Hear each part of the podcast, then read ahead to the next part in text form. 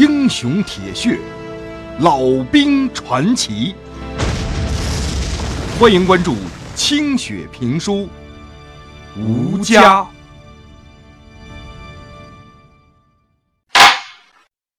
工作组对北京法律学院发生的六二零事件非常的关注，事发当天就向上面打了汇报。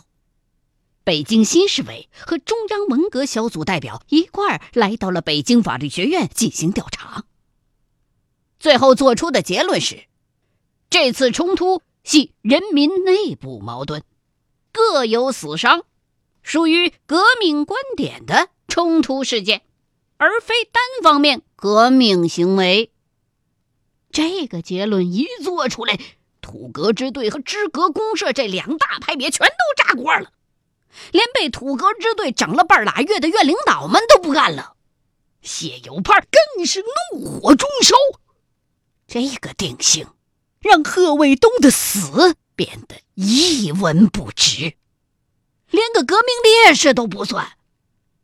消息一传出来，整个北京法律学院的校园之内，全院的师生以及教职员工两千多人，黑纱披挂。召开了祭奠大会。贺卫东的巨幅黑白照片高悬在主席台上，土革支队和支革公社的代表都对工作组和中革小组的黑白颠倒进行了严厉的控诉，声明要上书党中央和国务院，给六二零事件定性为革命事件。老院长在台子上戴着高帽子。还愤怒声讨，老泪纵横的。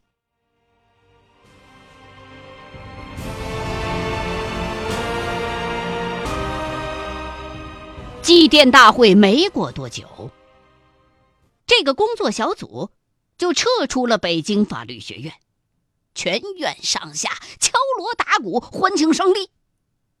可是没过几天。中革小组一个领导带了一个新的工作组，进驻了北京法律学院。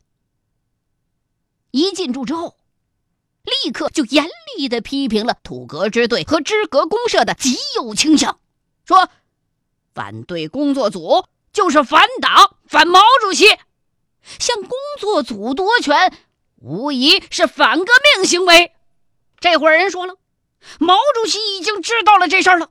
他老人家很生气，要求分清楚北京法律学院的左、中、右，要认真的划分这个学校里边人的成分，彻底的清查混在革命队伍当中的反革命分子。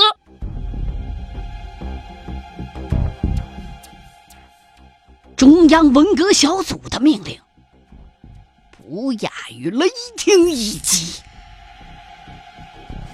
土革支队和支革公社立刻就出现了新的分裂，两个组织之间互相指责对方是极右，两个组织的内部也出现了分裂。一直倾向于大打出手的一批组织干将，在新的工作组的唆使之下，向谢有盼等人发起了再次夺权运动。支格公社里边也是内忧外患。新派势力在唯成分论的大旗之下所向披靡，迅速的瓦解了组织内的团结局面。谢有盼也就因此迅速的失去了几个得力助手的支持。宿舍老大和老六都被定成了友情，而他自己的成分也处于了审查之中。新工作组在找他谈话的时候。态度已经十分的恶劣了。反正课也停了，要不你回去避一避吧。江南雨已经毫无悬念的被定为了右派学生，每天都要定期的和二百多个同类的学生集中反省交代，一头秀发。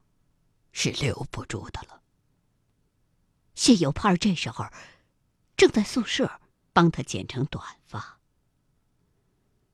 看着那乌黑光亮的秀发从剪刀下滑落，谢有盼哭了。我走了，你怎么办？我怎么保护你？江南雨回过身来，轻轻的抱住了谢有盼。别担心我，我早就习惯了。只是保不住头发，挺可惜的。我都养了五年了。你也回家里去吧，看看你的父母怎么样了。我的父母去年就不知道被关到哪儿去了。我回去的话，也不会有好日子的。还是在学校里，每天交代交代，大不了。上台低个头，总比家里好过一些。倒是你，应该回去。你父亲，我觉得他们可能会被再打倒的。我也很担心，是想回家去看看呢。去吧，亲爱的，别担心我。去保护你的父母吧。等这阵风过了，你再回来。回来找我。谢有盼掏出一张纸来，递给江南雨。江南雨疑惑的打开这张纸之后，发现纸上写的是一首《望凝眉》。你给我的那首七律，让我汗颜。我真的是很喜欢，可当时却没有能够回复你。琢磨了这么长时间，我终于对诗词有一些体会了，所以到现在才敢送你这首《望凝眉》，希望你也喜欢。江南雨满眼爱意的看着谢有盼儿，然后才低下头来念那些诗句。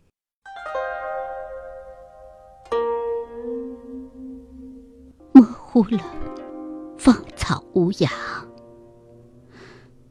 模糊了，青山如画。南雨挂笙笛，怎吹得月上风华？北雪坠兰堤，更愁远江上竹葩。一缕乡愁不下，一面玉水无瑕。一抹幽香千里，一片柔情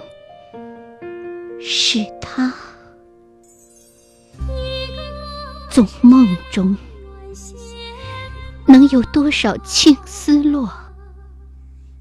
怎盼得见绿蝶翩翩舞，瓣瓣梨花。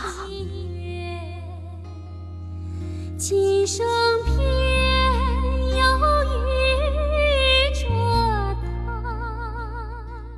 江南雨反复的默读了许多遍。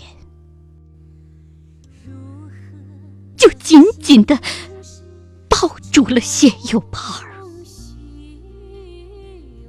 他像母亲抚摸孩子一样，摸着他的头顶，摸着他那乌亮的头发。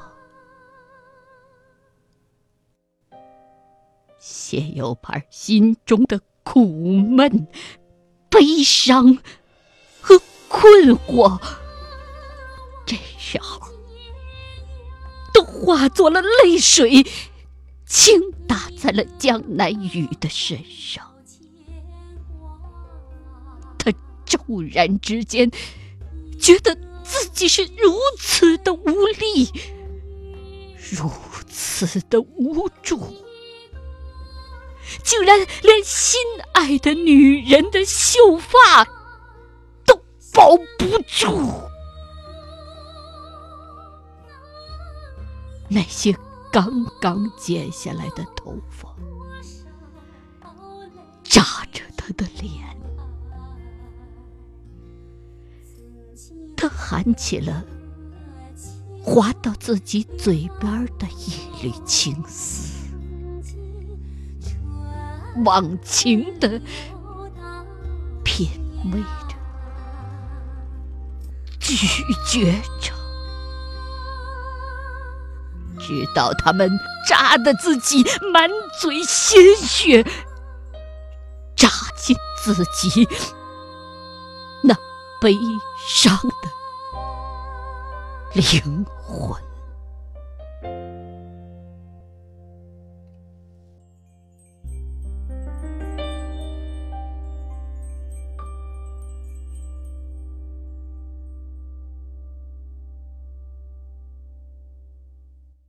回到板子村的时候，冬天的朝阳正把白雪覆盖的村庄照得通红一片。谢有盼远远的看见美丽的家乡，一路上忧郁的心情总算是喘了口气。这么美丽的村庄，如此宁静的藏在豫北的平原上，谁能跑到这儿来造反呢？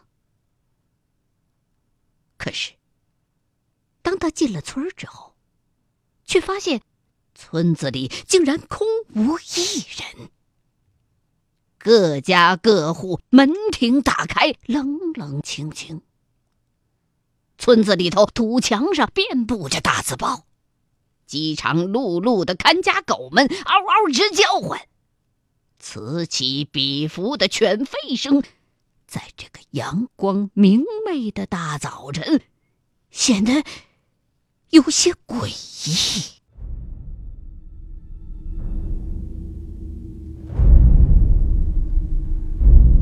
谢有盼儿忐忑不安的来到自家门前，这才发现家里的院子整个屋子都被刷满了各种大字报，红的让人发怵。院子的大门。不翼而飞，屋门的棉帘子被烧的只剩下了一半院子里的碾子竟然掉到了地上，满地都是锅碗瓢盆的碎片显然是被石碾子给碾碎的。家里头的狗五根子，蔫生生的藏在碾盘子后头，一看到谢有盼来了。竟然哆里哆嗦的不敢出来，谢有盼连忙过去拉他。只见这条看家狗的身上多处有血肉模糊的伤痕，一条腿已经断了。这畜生眼泪汪汪的看着自个儿，悻悻的舔着右盼的手。摸了摸他，谢右盼就走向了堂屋。堂屋的几扇窗户纸儿全都已经被撕碎了，桌椅板凳全都四脚朝天碎裂在当地上，而且屋子里头的地上竟然还有几个刚刚被刨出来的坑。屋子里头墙上挂着的那些镜框、奖状。除了毛主席的，全都被砸烂了。阳光透过破烂的窗户射进屋里，一墙用红墨写成的大字格外的醒目：坚决批判阴险、毒辣、血债累累的反革命分子老戴，打倒反革命黑帮、反党分子。大军阀的走狗老戴及其恶霸婆娘，要敢不投降，就叫他灭亡。每一个老丹红字上，都用黑墨画上了大大的叉儿。那墨仿佛还在往下流着。谢有盼伸手去摸，淋淋漓漓的粘了一手。墙角扔着父亲挂在墙上的复原照片，早就被撕成了两半儿，给踩得污浊不堪。旁边则是碎裂成了几节的那根老拐杖。那是谢有盼兄弟二人用枣木亲手为父亲做的。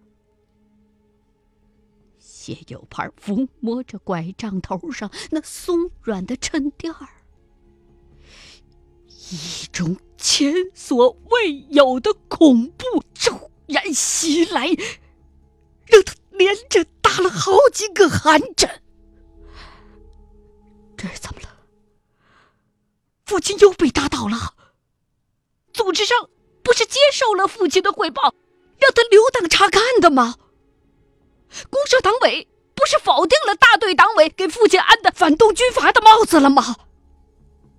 父亲不是说自己的政治和思想问题，包括历史问题都已经清了吧？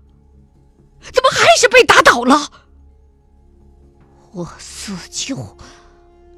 难道这么快就破到了乡村？母亲呢？他怎么会被定成了恶霸？他们都到哪儿去了？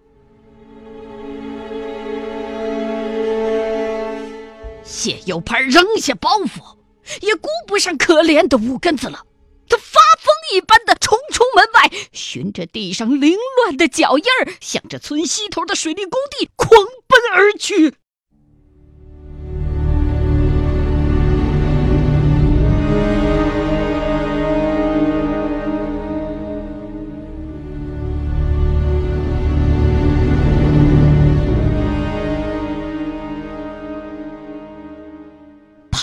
三里地的样子。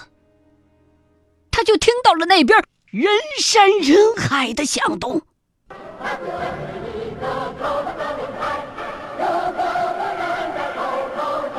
绕过一个高坡，在水利工地那一片盆地般的空地上，他看到红旗招展，人声鼎沸，足有上万人堆在一处，围着一个高台儿，他们动作整齐的挥舞着胳膊，呼声震天。打倒反动军阀老丹，打倒资产阶级的走狗老丹，向反革命分子老丹讨还血债。高台上，十几个人都跪在上头，五花大绑，脖子上挂了不知道是些什么物件是他们的头不得不低低的垂在胸前。站在那十几个人后头的，是一整排持枪的民兵，杀气腾腾的把枪口指向着这十几个人。谢有盼儿把眼睛眯成一条缝，在那十几个人当中寻找着父亲的身影。那个矮个子的是鳖怪，那个瘦骨嶙峋的。好像是老富农谢三叔叔，那个头发稀少的，是郭冰原书记。终于，谢有盼发现了自己的父母，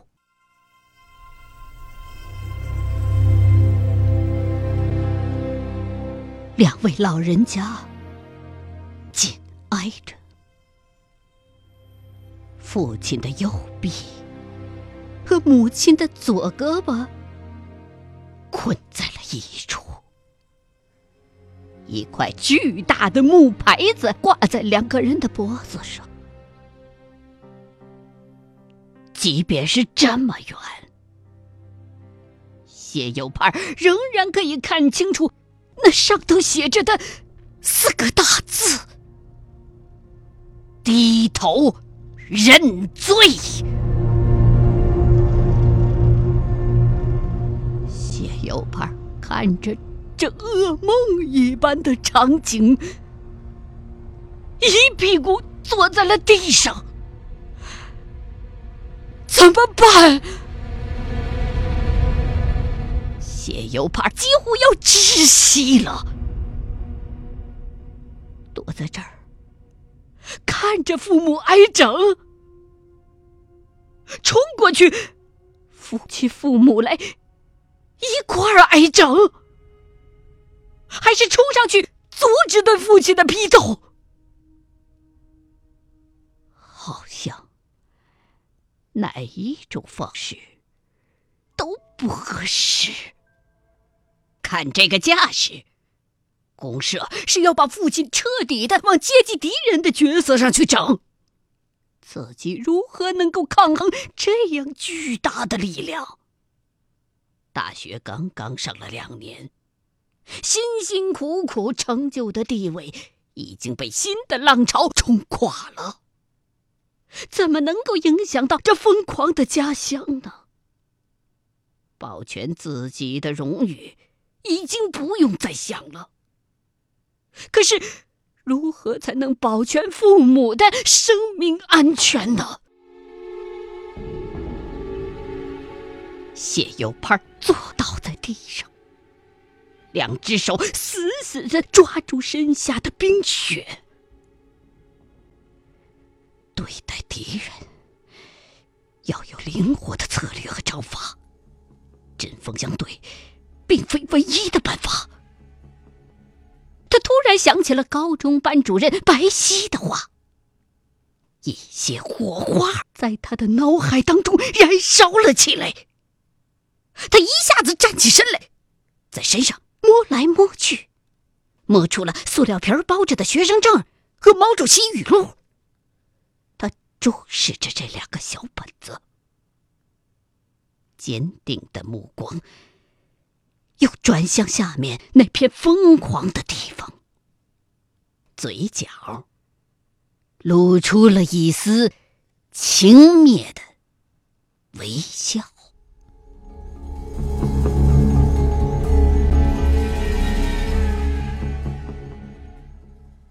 欲知后事如何，欢迎各位继续收听清雪评书《吴家》。